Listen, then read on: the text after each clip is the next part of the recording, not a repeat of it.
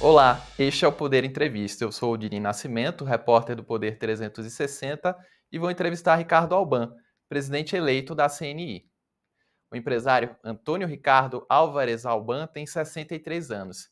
É formado em Engenharia Mecânica pela Universidade Federal da Bahia e em Administração pela Escola de Administração de Empresas da Bahia, hoje Universidade de Salvador. Desde 2014 é presidente da FIEB, Federação das Indústrias do Estado da Bahia também comanda o CIEB, Centro das Indústrias do Estado da Bahia, desde 2018.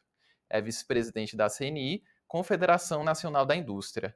Em maio de 2023, foi eleito por unanimidade para a presidência da entidade e tomará posse no próximo dia 31 de outubro para um mandato de quatro anos. Ricardo Alban, obrigado por ter aceitado o convite. Obrigado, Aldine. Nós te agradecemos e a todo o Poder 360 para que nós possamos ter essa oportunidade de trocar algumas ideias e conhecer um pouquinho mais das tratativas para uma nova época da indústria no Brasil. Agradeço também a todos os web espectadores que assistem a este programa. Essa entrevista está sendo gravada por videoconferência no Estúdio do Poder 360 em Brasília, em 18 de outubro de 2023. Para ficar sempre bem informado, inscreva-se no canal do Poder 360, ative as notificações e não perca nenhuma informação relevante. Presidente, eu começo essa entrevista perguntando sobre a sua expectativa no comando da CNI. Quais serão as prioridades à frente da confederação? Olha, a prioridade número um é a indústria no Brasil. Toda a indústria que estiver atuando no Brasil será a nossa prioridade, nosso foco e nossa atenção, definitivamente. A minha origem é de chão de fábrica e entendo que é a partir da indústria mesmo, da sua atuação, das suas necessidades, do seu entendimento é que nós possamos fazer o que todo mundo hoje fala, que é a necessidade da recuperação, da, do ressurgimento da indústria no Brasil. O que o nosso ministro Alckmin tem falado da neoindustrialização, ou seja, uma nova indústria, num novo tempo, com as novas demandas, com novos conceitos e com novos desenvolvimentos para que façamos a construção de um encadeamento produtivo no setor industrial compatível com que toda a demanda mundial hoje tem se mostrado em favor das características inerentes do Brasil, quer seja o nearshoring, quer seja o bioshoring, quer seja o friendly shoring. Não podemos perder jamais esse momento singular no qual nós estamos tendo, onde todos falam da indústria, mesmo quando se fala alguns questionamentos, algumas críticas de política industrial, estamos falando de indústria. Então, é uma oportunidade singular. É, o senhor mencionou o vice-presidente da República, Geraldo Alckmin, que também é o ministro da Indústria. Como tem sido o diálogo com a pasta e com o vice-presidente? Eu digo que, se for melhor, estraga. Por que, que eu digo isso? Infelizmente, nós vimos de quatro anos onde a indústria no Brasil perdeu sua identidade. O que, é que eu chamo de perder sua identidade? Nós não tínhamos um ministério. Como pode um setor econômico tão importante como a indústria, que representa mais de 30% de toda a arrecadação tributária desse país, e tem uma representatividade enorme no encadeamento produtivo. No agronegócio, para você agregar valor, você precisa de indústria. No comércio, para você ter bens e produtos para serem comercializados, você precisa de indústria. Como é que nós possamos pa passar quatro anos sem uma identidade, enquanto os outros setores da atividade possuem essa identidade? Mas essa identidade não é no sentido de ter algum ministério, no sentido de fazer lobby, uma palavra que é muito bem empregada fora do Brasil, mas aqui infelizmente é pejoratizada.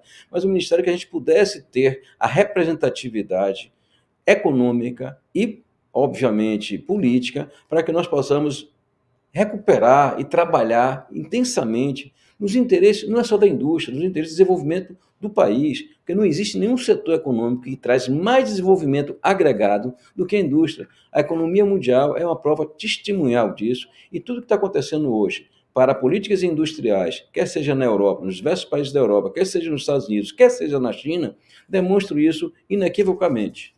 Presidente, a indústria é a atividade econômica que mais defende uma reforma tributária sobre o consumo. Por quê? Odine, é, vamos, é, é, interessante que a gente, quando a gente fala de nova, de, de, de, mudanças, a gente também tem que, vamos supor, usar uma palavra um pouquinho mais simples. Nós temos que mudar as casinhas, sair da casinha, sair do entendimento, sair da miopia. Na verdade, na verdade, tributação, imposto, quem paga é quem tem renda e quem paga é quem consome. Os setores produtivos são apenas veículos de arrecadação.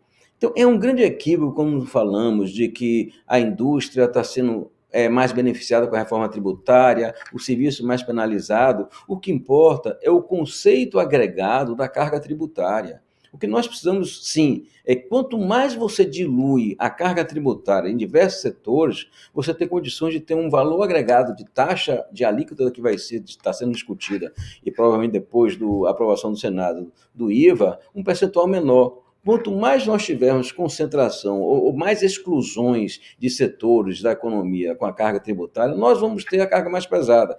Agora, qual é o grande benefício dessa, carga, dessa reforma tributária? É nós eliminarmos acúmulos de crédito tributário que inviabilizam a exportação, inviabilizam a competitividade, não só das exportações das manufaturas nossas, como também inviabilizam aquele processo de nós fazermos com que todo o encadeamento de carga tributária que existe, desde a matéria-prima inicial até todos os seus processamentos intermediários, o produto final e a adquisição do consumidor, ele vai de alguma forma levar aquela carga tributária que foi acumulada e não pode ser utilizada. Essa é a grande vantagem.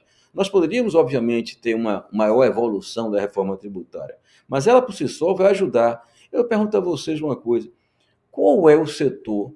Quem, pessoa física, pessoa jurídica, qual país, qual, qual civilização que não gostaria sempre de agregar valor ao que faz, ao que produz, ao que pode gerar de riqueza. Qualquer um, isso é inerente, nós queremos um pouco mais, o ser humano sempre quer um pouco mais. Então, por que, que será que nesse país nós sempre temos dificuldade no processo de industrialização ou de agregação de valor, desde qualquer tipo de matéria-prima, qualquer commodity? Será, a grande pergunta é, será que é porque na estrutura de país que nós temos, dentre eles o chamado custo Brasil, que inclui carga financeira, ou seja, os juros, inclui carga tributária, inclui custo de energia, uma série de outros fatores que estão envolvidos no custo Brasil. Será que toda vez que nós agregamos valor, nós não estamos agregando mais custo do que valor? Por que será que nós temos a, a, a essa capacidade de exportar minério de ferro e, mesmo assim, nós comprarmos as chapas de aço mais baratas do que produzimos no Brasil? A, a, a, velha, digamos assim, máxima que tínhamos de que o custo da mão de obra chinesa era muito mais barato, isso já não é tão verdade, já não é nem verdade, não é nem tão verdade.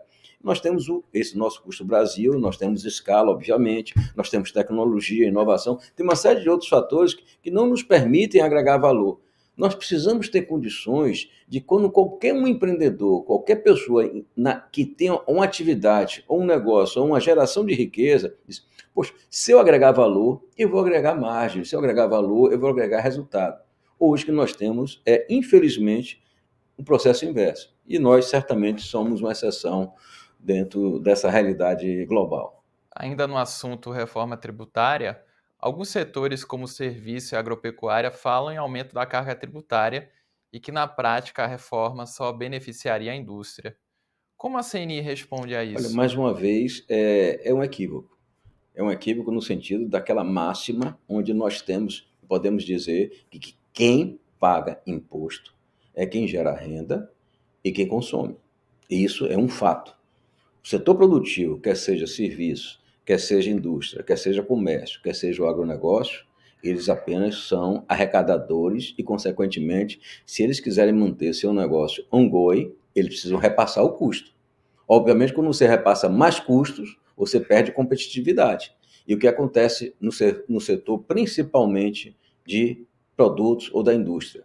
Nós competimos com o mercado global. Qualquer um pode produzir um sapato no mundo e vender aqui. Qualquer um pode produzir uma agulha no palheiro no mundo e vender aqui. Agora, você vender Nenhum, nenhum país tem a facilidade de vender um agronegócio, uma commodity, não vamos falar só de agronegócio, uma commodity, até mesmo porque isso pressupõe uma riqueza natural, características climáticas e, e socioeconômicas favoráveis para competir, vai competir no mundo com outros setores. Ninguém pode dizer que o serviço, você presta um serviço aqui, supermercado, comércio, ele vai atuar na sua área geográfica. Então, a indústria compete diretamente com o mundo. Por que, que essa carga tributária tem que estar mais na indústria, se afinal de contas quem paga é o consumidor? E se nós queremos aumentar a nossa capacidade de exportar produtos manufaturados, e ouça-se quando a gente fala de produtos manufaturados, agregação de valor, que é onde nós vamos gerar mais emprego, onde nós vamos gerar mais desenvolvimento tecnológico, onde nós vamos gerar mais desenvolvimento de tecnologia e de recursos humanos, onde nós vamos ter talentos aprimorados, talentos desenvolvidos, talentos aperfeiçoados para a dinâmica da nova tecnologia, e através principalmente da indústria. Então, faz sentido nós termos, sermos o maior arrecadador de tributos do Brasil e ainda por cima na nossa cadeia acumularmos créditos que tira muita competitividade?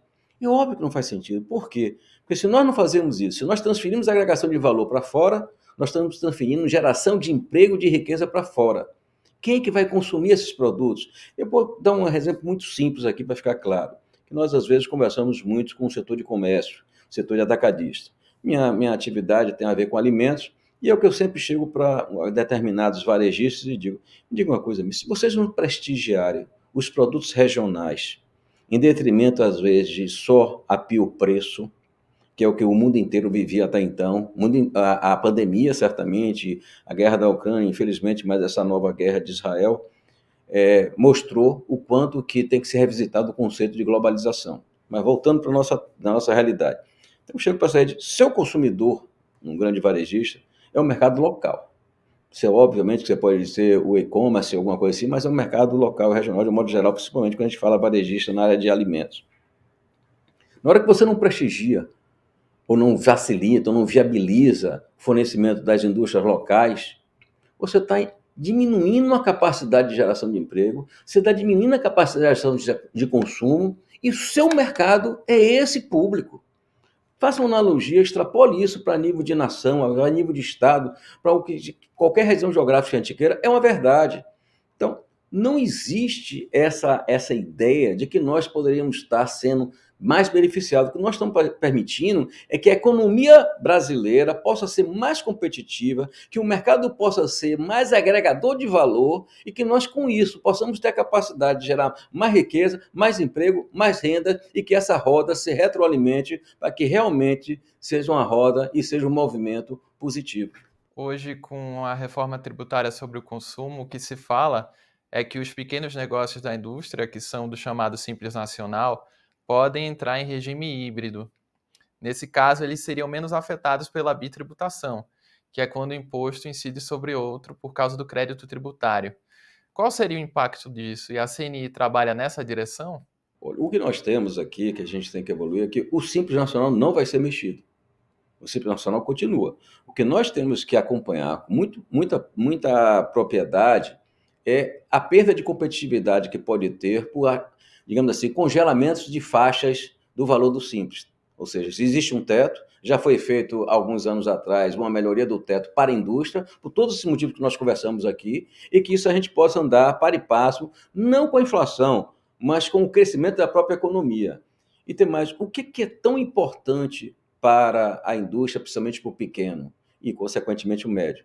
É o que a gente falou aqui desde o início, encadeamento produtivo as grandes empresas, a viabilidade delas não é apenas aquele olho em cima das grandes empresas, um foco nas grandes empresas, é que elas permitem e viabilizam uma sustentabilidade do encadeamento produtivo e com isso também o fornecimento das pequenas e das médias indústrias ou das empresas, se falarmos de uma forma global. Isso é muito importante. E tem mais, que esse é um fato. E contra fatos não existem argumentos.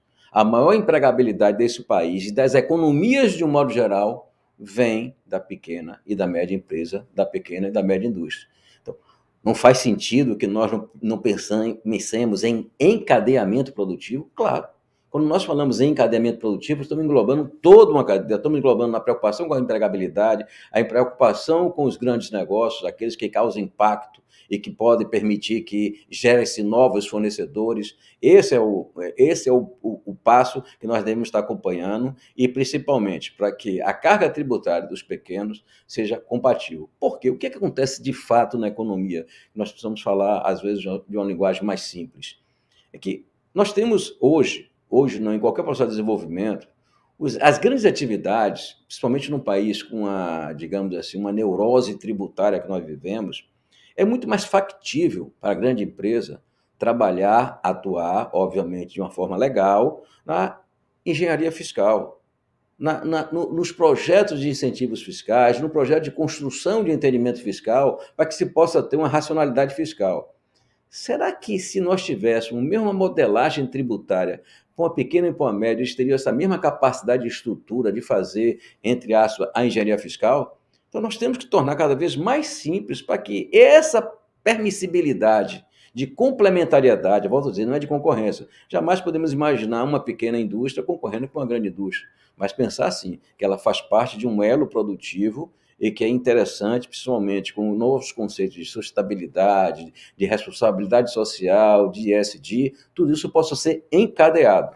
Ainda falando sobre a reforma tributária, do texto que saiu da Câmara, foi incluído um artigo que permite que os estados criem um imposto sobre produtos semi-elaborados e produtos primários. Como é que a indústria está enxergando essa possibilidade? Eu creio, nós estamos trabalhando e conversando bastante com, com o Senado, com o relator, e creio que muitas coisas vão ser revisitadas e também alinhadas com, o próprio, com a própria Câmara dos Deputados, para que a gente possa efetivamente ter essa reforma aprovada.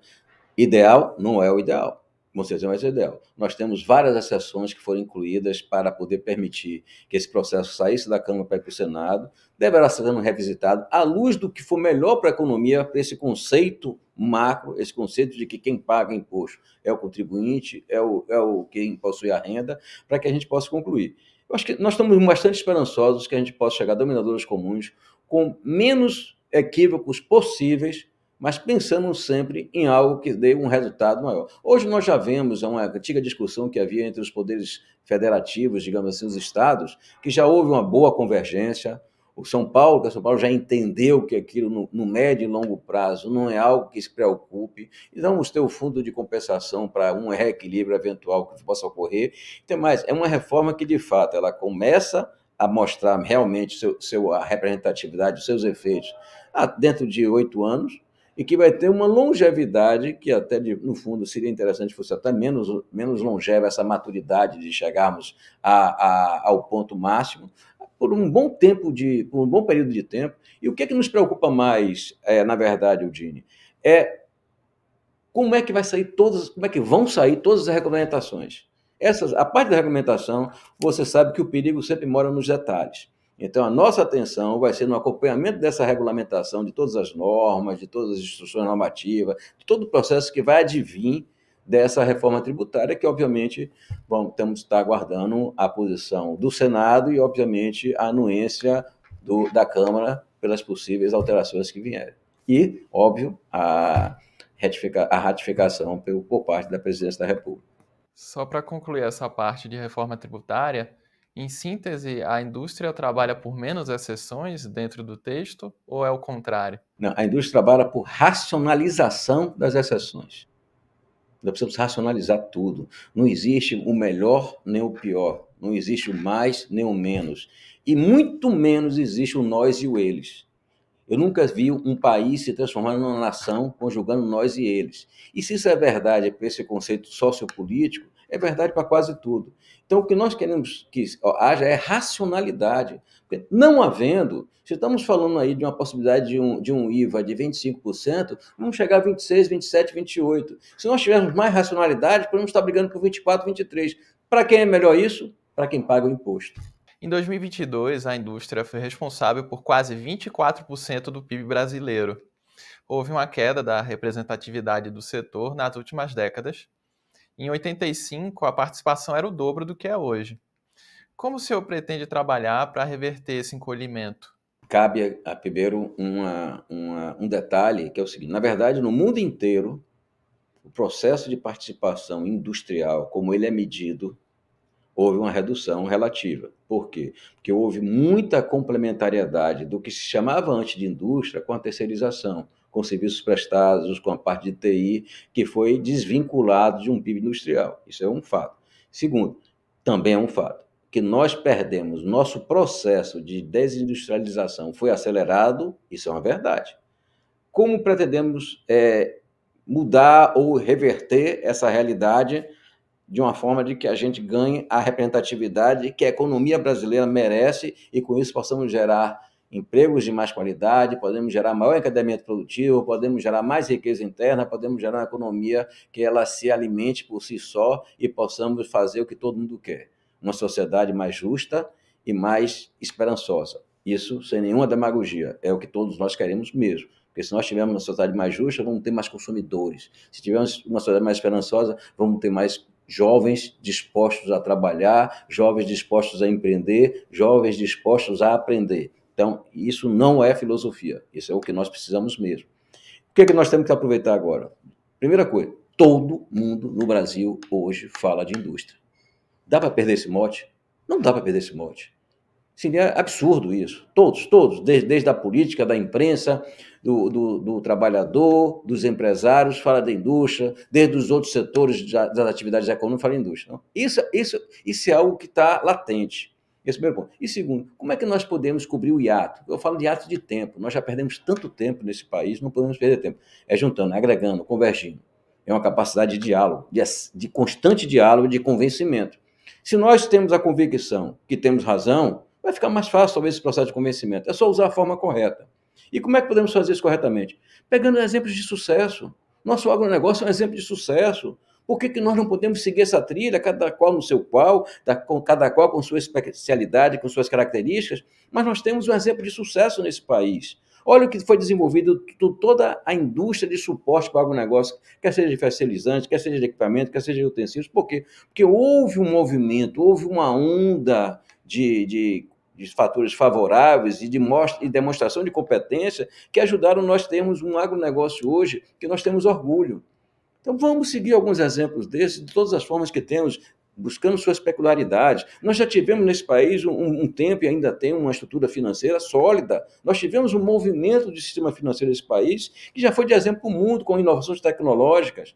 E nós temos ainda uma indústria punjante ela não está espairada de um modo geral. Nós temos setores que precisam de atenção, quer seja porque eles são estratégicos, isso é no mundo inteiro, por exemplo, defesa, saúde. A pandemia mostrou o quanto saúde é estratégica, olhar seu encadeamento produtivo. Nós temos setores que são necessários para a gente desenvolver, setor têxtil, de vestuário, nós somos ricos, nós não somos ricos no agronegócio. Nós hoje já temos um algodão que o Egito está exportando algodão do Brasil. Então, o que, é que nos falta?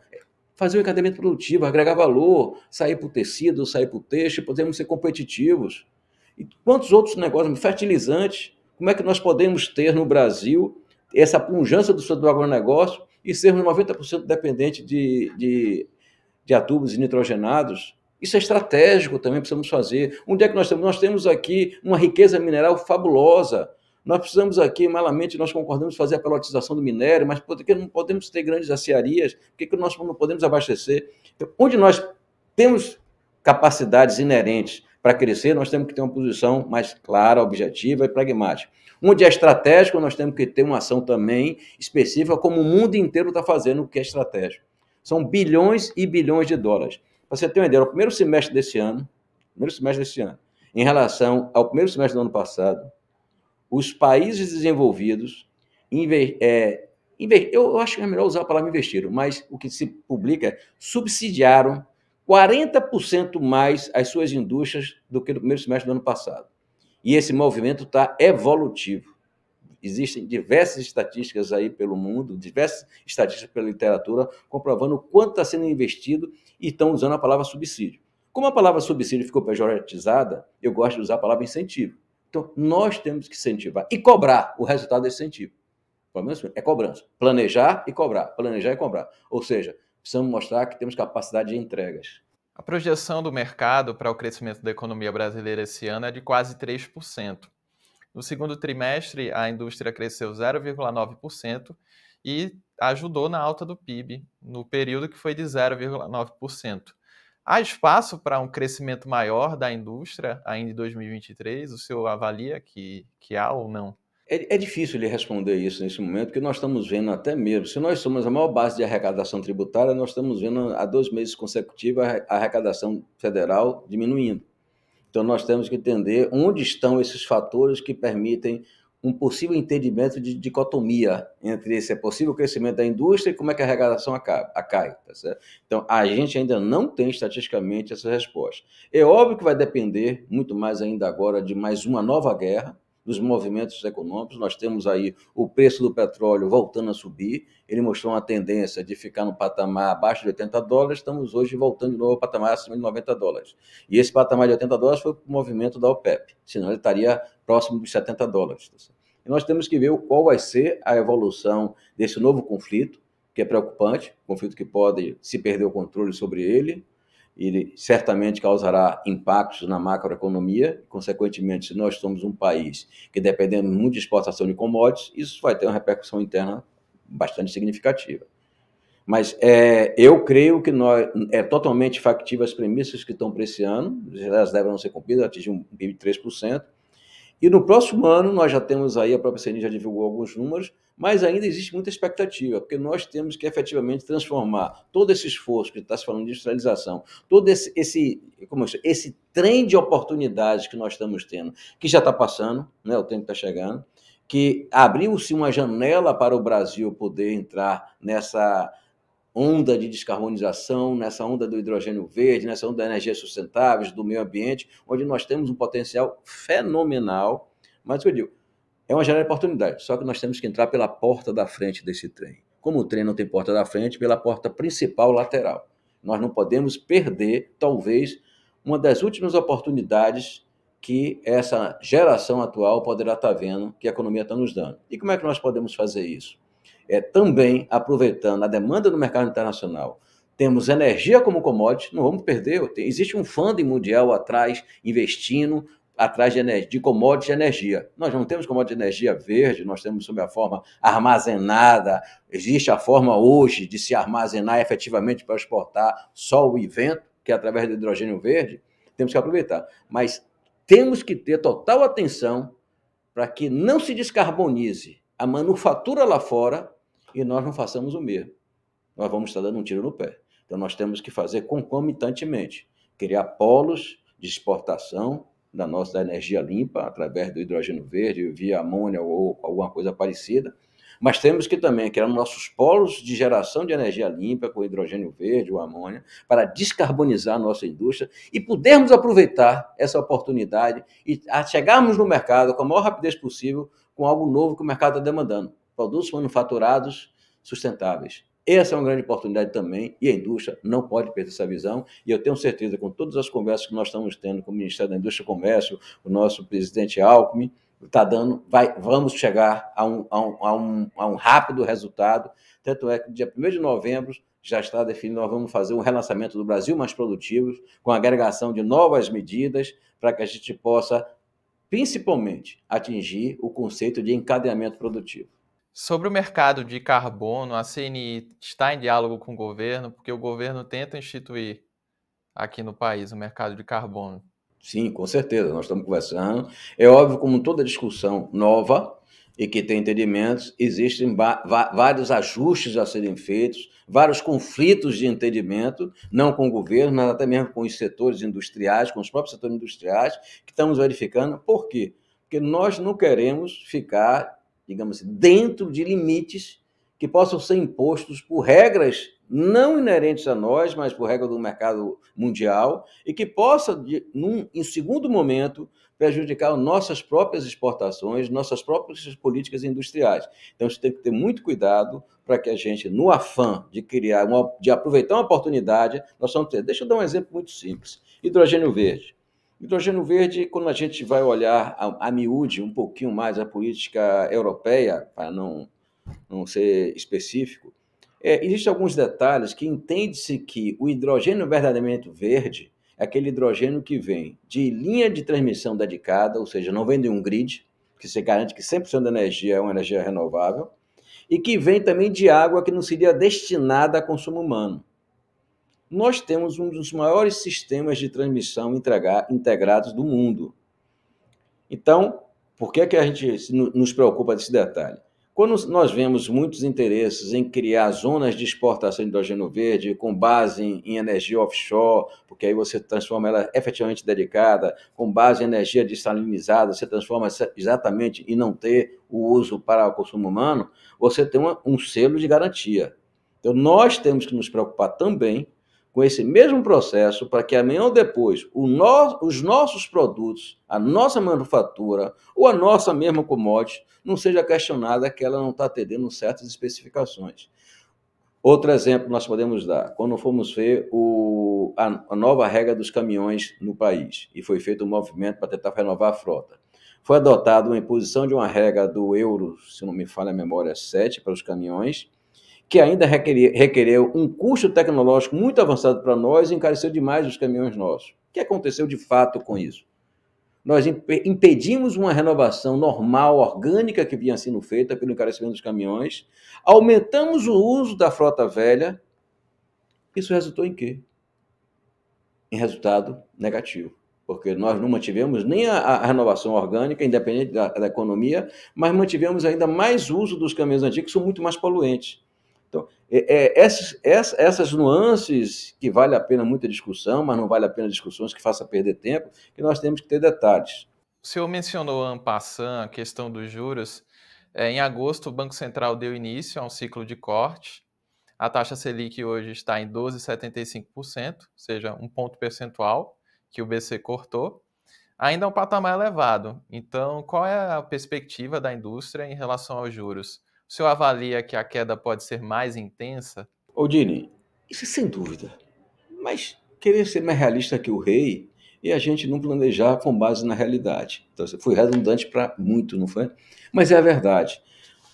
Que os bancos central, seguramente, ao nosso ver, e só o futuro vai dizer isso, exagerou no remédio, exagerou no remédio. Mas e agora? Você exagera um remédio e tira o paciente da UTI da noite para o dia sem remédio? É, é uma decisão muito arriscada.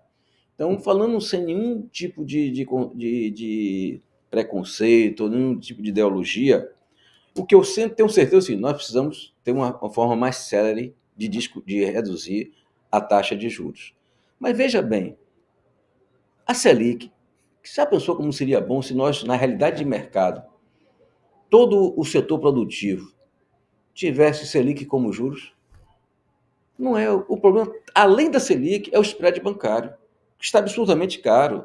Eu comecei minha vida no, no sistema financeiro e naquela época, num grande banco internacional, um dos maiores do mundo, certo? quando nós conseguimos ter um spread, spread bancário, acima de 2, 3% ao ano, isso era motivo de comemoração. Hoje é, hoje é inadmissível se pensar, de um modo geral, em um spread abaixo de 1% ao mês. Então, nós temos uma discussão séria sobre spread, de composição dele, de qual é realmente a, a, a, as dificuldades é, técnicas e, e legais para que a gente possa trabalhar em cima dele. Então, a gente pretende fazer uma discussão de convergência, uma discussão de complementariedade, porque eu entendo também, aproveitando essa parte dos juros, que o sistema financeiro, o conceito básico dele é serviços e intermediação financeira. Esse é o conceito básico do sistema financeiro. Não uma, carregar uma posição de títulos de dívida interna. Esse é o conceito básico.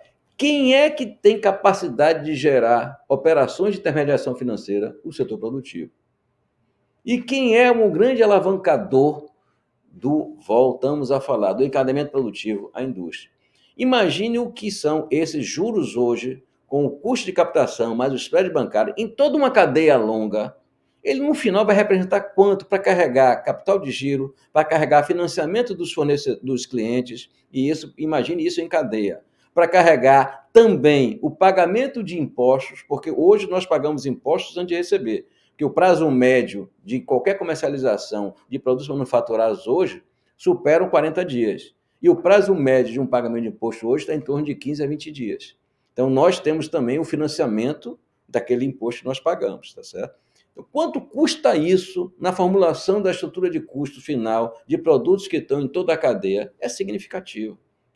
Então, isso pesa muito, muito mais do que nós estávamos falando que pesa na dívida interna do Brasil, que já é substancial. Mas precisamos chegar, sentar, eu pretendo abrir um diálogo muito forte com a FEBRABAN e seus representantes, para que a gente possa nos complementar, não nos colocarmos em, em, posições opostas numa mesa. Mas vamos sentar juntos, vamos, vamos enxergar o amanhã. O futuro é o quê? A intermediação financeira e serviço. Então vamos ver como nós podemos construir, trazer políticas públicas para melhorar essa situação e fazer alguma coisa planejada de médio e longo prazo. Indústria só sabe sobreviver, só pode ser sustentado se ela planejar e pensar no médio e longo prazo.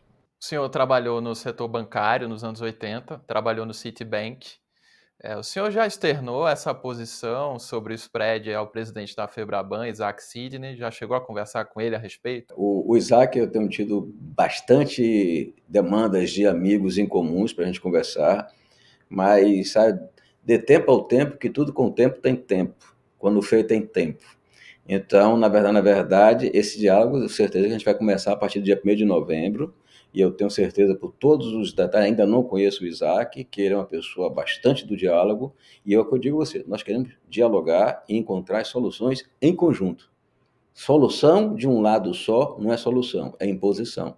Então nós queremos o diálogo, convergir, encontrar, encontrar a forma que nós podemos ajudar, formas que nós podemos mitigar as dificuldades em, em conjunto, as deles e as do setor produtivo, para que a gente possa caminhar, caminhar e chegar e levar a solução, ou levar as propostas, ou levar indicativos que possamos ajudar a construir. Essa é uma variável. Não podemos dizer que a variável única, exclusiva, se chama o sistema financeiro. A variável também, nós temos a variável do custo de energia no Brasil, é uma variável importante, principalmente para a indústria. Nós temos a parte da reforma tributária que está, esperamos e torcemos para que seja logo concluída, que não é a ideal, mas já ajuda bastante, e façamos pensar na política industrial, porque, afinal de contas, o Brasil não tem efetivamente uma política industrial há muito tempo. E, mais uma vez, não só de indústria, mas muitos estão falando de política industrial, criticando, questionando, olhando princípios, conceitos, mas estamos falando sobre ela. Então vamos ter a capacidade de encontrar uma melhor solução. Presidente, estamos chegando perto do fim dessa entrevista. É, o governo lançou em agosto o programa Remessa Conforme. Essa medida permite que empresas estrangeiras de e-commerce vendam produtos de até 50 dólares sem pagar imposto de importação federal, que é cerca de 60%. Como a CNI encara essa questão? De fato, existe aí, não existe equidade. Mas, volta a ver, a forma faz a diferença em tudo que nós conversamos. O governo também tem dito de que esse é um, é um processo de ajuste. O que é, que é ajuste? Antes não pagava nem ICMS quando não tinha aquele, aquela distorção e muitos aproveitaram que pessoa física queria mandar para pessoa física. Nesse primeiro momento, o que nós temos ouvido do governo, que foi para regularizar o ICMS, chegou no denominador comum, que todos pagam ICMS 17%.